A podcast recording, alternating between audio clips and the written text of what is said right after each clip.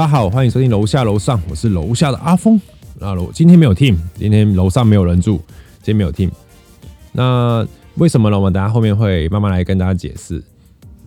上个礼拜我们停更了一周，我们做了很多调整，然后关于节目的内容跟以后的方向，我们都有做讨论。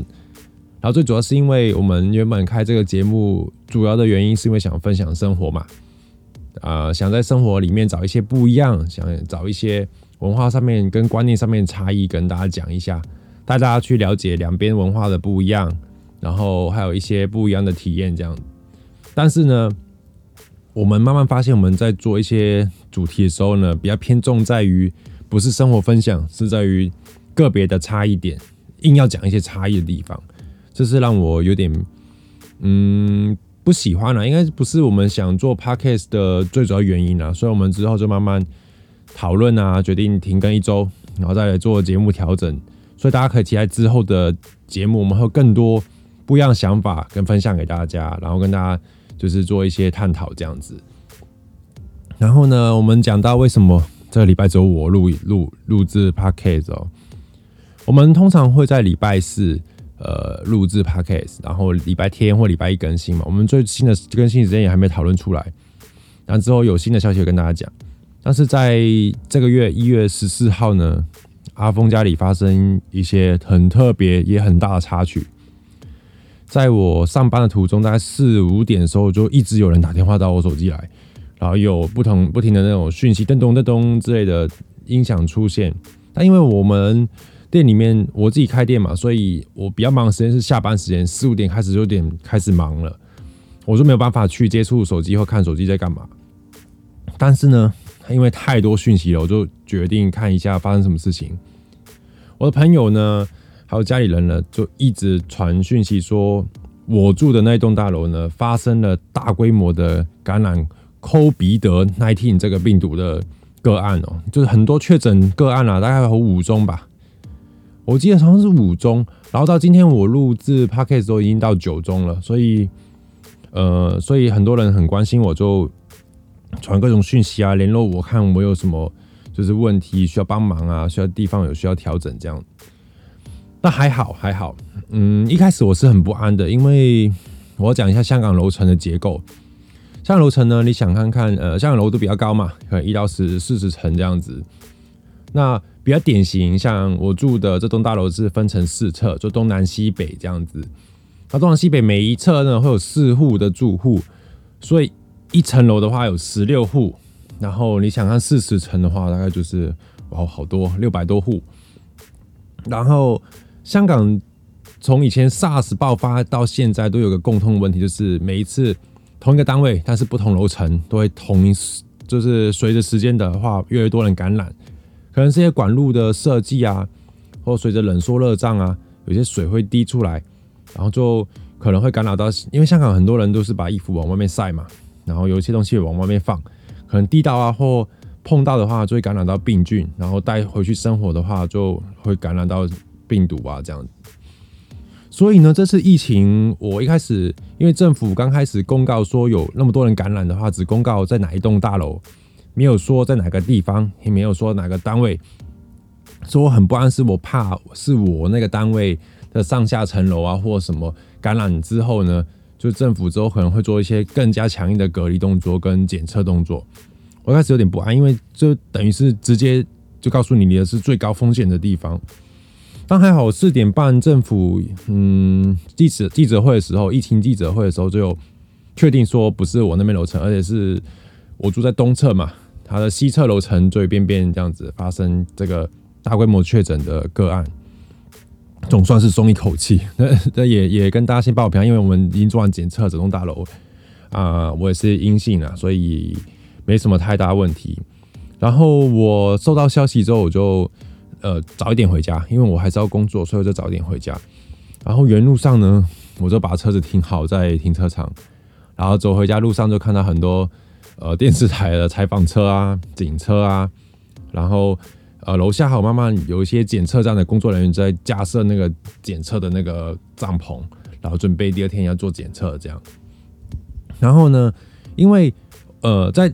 那个感染病毒最多的那个单位，就是整栋楼四十户的话，全部都要去强制隔离，到那个防疫中心去隔离这样子。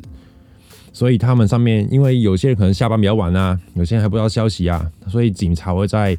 楼下等他们回来，呃，然后再带他们去指定地点隔离这样。然后我回到家里的时候，其实也蛮晚，大概已经十二点多了。然后我到大厅的时候呢，我从我就很闻到一股很浓烈的那种消毒水啊、酒精啊那种气味。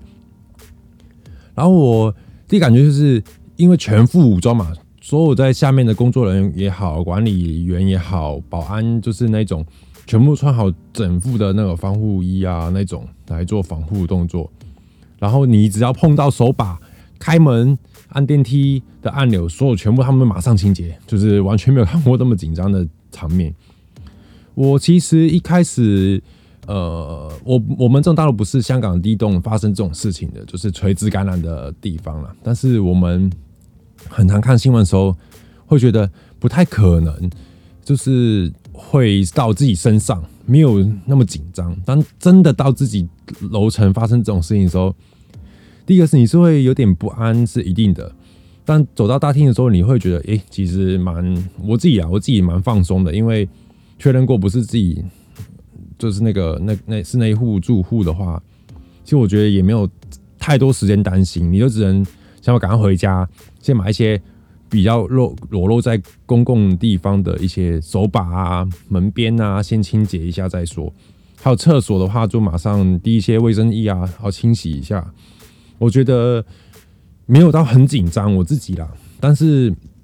你还是有些不安。然后到大厅的时候，就问那管理人员说：“我们大楼准备什么时候检测啊？”因为我在我们大楼我们住户那个信箱里面找不到任何信件关于这件事情，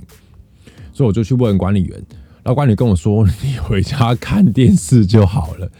这回答让我超级傻眼哎！你回家看电视就好是什么意思？就真的是觉得唉。就就深深叹了一口气，因为我每个人都很紧张嘛，我觉得他们应该也被问的很烦了，所以他们回答就是有点模棱两可，回家看电视就好啦，这样子。在印象中呢，我自己是回家的路上，我是幻想着我会不会进那个大厅之前就有一些检测站或一些登记的地方，然后你说你是谁，住哪一户，上来什么都没有，完全一路走到大厅里面，大家看的是用一些很。奇怪的眼神啊，来看你进大厅这样子。那因为我呃还拿着安全帽在手上嘛，所以可能他们也没有就是特别说，哎，你哪里回来啊？什么都没有在问这样子。然后到我回家之后，打开电视，看到我们大楼需要强制的检测，就是你要做那个核酸那个检测嘛。然后他实验室说明天的早上，呃，连续三天，哦，这个也让我有点傻眼。因为我个人的话，我是觉得，呃，你今天大陆已经发生这么严重的爆发疫情的地方了，你是不是应该要很着重，赶快把所有的人的检测结果都，就是赶快用好之后，再调整说你的要怎么防护啊什么没有，也就是让大家有三天时间去做检测。他当然会顾虑到有些人要上班啊或干嘛的，但是我觉得。都到这个时候了，你还给一些时间给大家去选择你什么时候去做检测，会不会有点太扯了？然后我就回到家把家里消毒一一轮之后呢，我就睡觉，因为很累。然后隔天早上起来我就去排队做检测，这是让我一个更傻眼的地方。他坐在楼下广场那边，就是摆好帐篷，然后一个排队，保持好安全距离这样排队。哦，那个排队的人数哦，我们无法想象诶，有些。呃，有些人他可能排三四个小时还排不到位置去去做检测，有些上班像我直接上班的话，很早下去，但是也是要排很久。但我排了大概半年多一个小时这样子，就觉得很扯啊！你怎么会让大家还暴露在这么危险的地方？因为在检测以前，你不知道谁是有感染的，谁是没有感染的。大家围在那边，虽然说有保持好安全距离，但是你很难确定说这样有没有危险。再一次。进行就是发生大型的爆发跟大型的感染这样子，所以我觉得这跟我想象中的不太一样。我想象自己想象中是可能你今天呃上上班以前就已经有人在给你登记，你是哪一户住户，你叫什么名字，你家里还有谁几个人，然后出去上班以前就必须要经过检测之后才能出去啊，这应该是我我自己觉得比较妥当的做法。但是香港没有，就是很随便，你三天之内哦，到下面广场排队做检测就可以咯。然后嗯，就是如果没有做检测，三天之后呢就没办法做，你要自己自费做。然后巴拉巴拉就是讲一堆有的没的，然后说如果还没有办法做检测的话，就会罚款哦，可能坐牢哦这样子。那我觉得真的是。到底发生什么事情？我们不是一个很严重的地方，为什么大家会会就是发生，就是会那么怠慢的去处理这件事情，让我有点傻眼。嗯，其实疫情发生到现在，香港其实经历过三四波的疫情嘛，然后像今天的话，就确诊人数回落到五十几个，但是初步确诊的人数就已经有八十个了哟。所以明天可能也会破百，我估计啦。所以非常严重。嗯，因为阿峰，我本来家里面家族很大，然后我爷爷是第一批华侨，他们南下去移居的地方是印尼。我在年终的时候已经有一个亲戚在印尼感染了呃 COVID 的 nineteen，然后就就死掉了。他们一家大概有八个人感染，有四个比较年长，有长期病患。就有长期病死的人已经就是过世了，那是我第一次觉得我很接近这个这个这个病毒这个疫情，因为我刚开店的第一年，他们有来香港看我们一家人嘛，然后就那个时候就有看到他，而且没想过一年多之后他就感染了，就是肺炎就死掉了，这是让我第一个很惊讶的一个例子。然后第二次是真的是呃疫情在香港第三波爆发非常严重的时候。嗯，我有一个客人，他很常给我买东西，有时候他们很办 party 会订大量，比比较订大量的东西。但他们公司有一个人就感染了肺炎，所以他们公司在隔离了快一个月，才陆陆续续回来上班。这是我在上班时间期间，就是疫情最严重的时候，我觉得很害怕一个点，就是我平常接触的人都有可能有机会有风险去碰到这个病毒。这是我第二次觉得很大。的就是惊吓的一个事情，然后到第这一次就第三次，完全就是颠覆我对整个疫情的想象。就觉得真坐在你身边而已，他可能就每天跟你一起坐电梯，一起丢垃圾，在旁边人都有可能感染到新呃肺炎这样。所以我觉得大家真的是，特别是台湾，因为现在疫情比较稳定，没有特别太多的本土个案，但是我觉得大家还是要不要。放太轻松的态度去面对这个疫情，因为你也不知道什么时候会再爆发，什么时候有些漏网之鱼会漏出来，然后造成疫情的反弹。所以我觉得大家真的是随时随地要做好呃防护措施，然后还有一戴好你的口罩，常洗手。我觉得最基本的东西，但是最难很常做到的东西。所以希望大家一起努力嘛。我们二零二一年。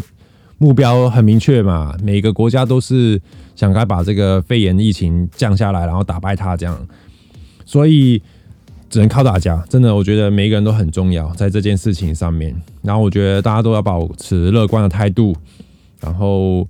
好好去珍惜身边的人，因为你也不知道除了这个肺炎以外，有可能有些别的事情。我觉得像我今年也经过经历过很多生离死别啦，我自己之后会慢慢跟大家分享，有机会的话，所以我觉得乐观态度，然后珍惜身边的人，这很重要。然后疫情下香港的话，因为原本疫香港就是一个嗯旅游很旅客很多的地方嘛，所以首当其冲，它第一影响到的是一些餐厅啊、酒吧啊，或一些旅游景点，像香港海洋公园之前就一说要倒要倒，其实现在负债也很多。嗯，也很难经营下去，我们都知道。然后还有政府为了阻止疫情扩散跟交叉感染的话，也在网上关闭了所有堂，就是内用的服务，餐厅都没有内用，酒吧也是。然后，所以很多人只能排队买买外卖，这也是增加一些某方面的风险啦。因为排队的时候也很多人。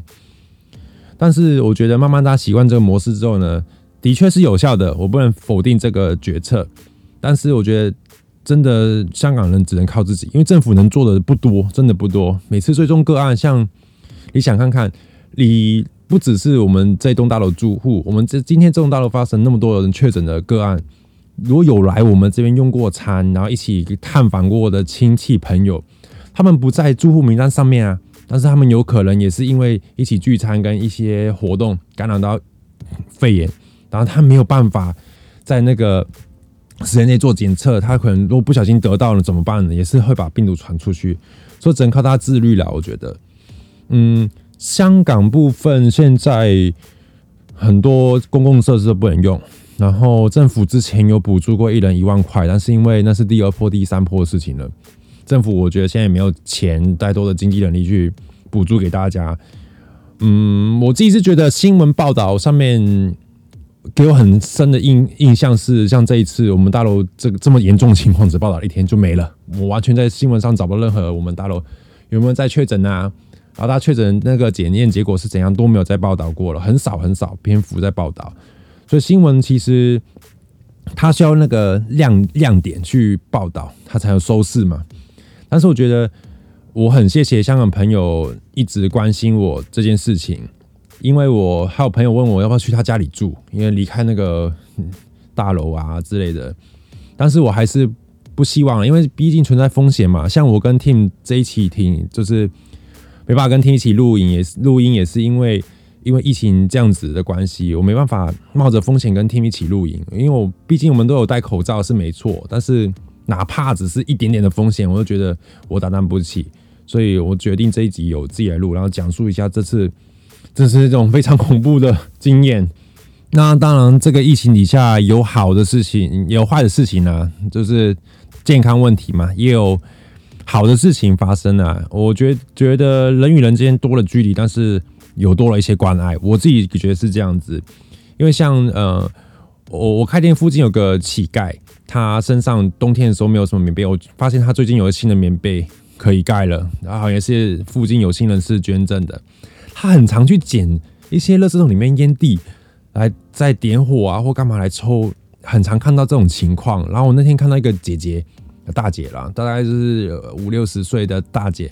她就看到她这个情况，就去旁边的报纸摊，就是报摊报报摊吗？我也不会讲，因为香港人有一些比较呃。独立的报社也不是报社，我就是专门卖报纸的地方了。还有卖香烟，然后你可以去那边买香烟跟一些呃水呀之类的日用品。他就买了两包香烟给那个露宿者，就跟他说：“你你不要再捡烟蒂了，这很危险。然后现在过肺炎很严重什么的，就跟他讲。然后他最后也就是我后来也没有再看他住那边了，好像应该也是被政府单位就是接走这样。嗯，我觉得除了关爱方面，我觉得。这次疫情对大家来说，因为香港啊、呃、台湾啊、中国地区都已经经历过 SARS 嘛，所以他们在卫生观念上面会比欧美地区没有经历过 SARS 的来的好一点，我觉得很理所当然。但是今年的卫生状况又比较好一点，因为每个人戴口罩啊，还有保持安全距离啊等等的作用都有发挥到嘛，所以暂时在亚太地区的话，没有欧洲跟美洲。这么的恐怖，那个数字根本每天确诊都是天文数字。我甚至有在怀疑一些比较邪恶想法，他会就是因为趁着疫情把一些人口老化问题解决。但是呢，这种阴谋论的话题的话，我们还是之后再慢慢讨论了。现在我觉得我们要做的就是保持一个乐观，然后善良的心，然后面对这个疫情之后的事情就之后想吧。我们最近也在慢慢的跟其他 podcast 还有其他。呃，特别的人士接洽，然后希望能做一些访谈或呃访问的节目，让大家从这些访问跟访谈节目里面更了解香港跟台湾这两块地方的文化差异，还有一些不一样的地方。然后请大家期待吧。那也谢谢大家一路以来支持啊！我们节目之前有上过香港的 Top Show，然后还有在排名也慢慢往前这样子，然后有点喜出望外，也谢谢大家支持。然后如果真的喜欢我们的话，赶快订阅我们。然后赶快追踪我们的 IG，我们把所有更新的消息放 IG 啦。因为呃，毕竟我们很少用 Facebook 了，所以我们只有开放 IG 这样子。我们慢慢会把一些音频放在 YouTube 上，大概是过年的时候会做的事情。因为我们比较忙，所以没办法处理这件事。嗯，过年之后，我们大部分的音频会跟 YouTube 同步连线，然后请大家再帮我们多多分享出去吧，让我们。这次的节目就到这里，阿峰一个人真的是有点难撑下去啊，听赶快回来啊！好，这样子今天就到这里，谢谢大家，记得订阅我们，好，拜拜。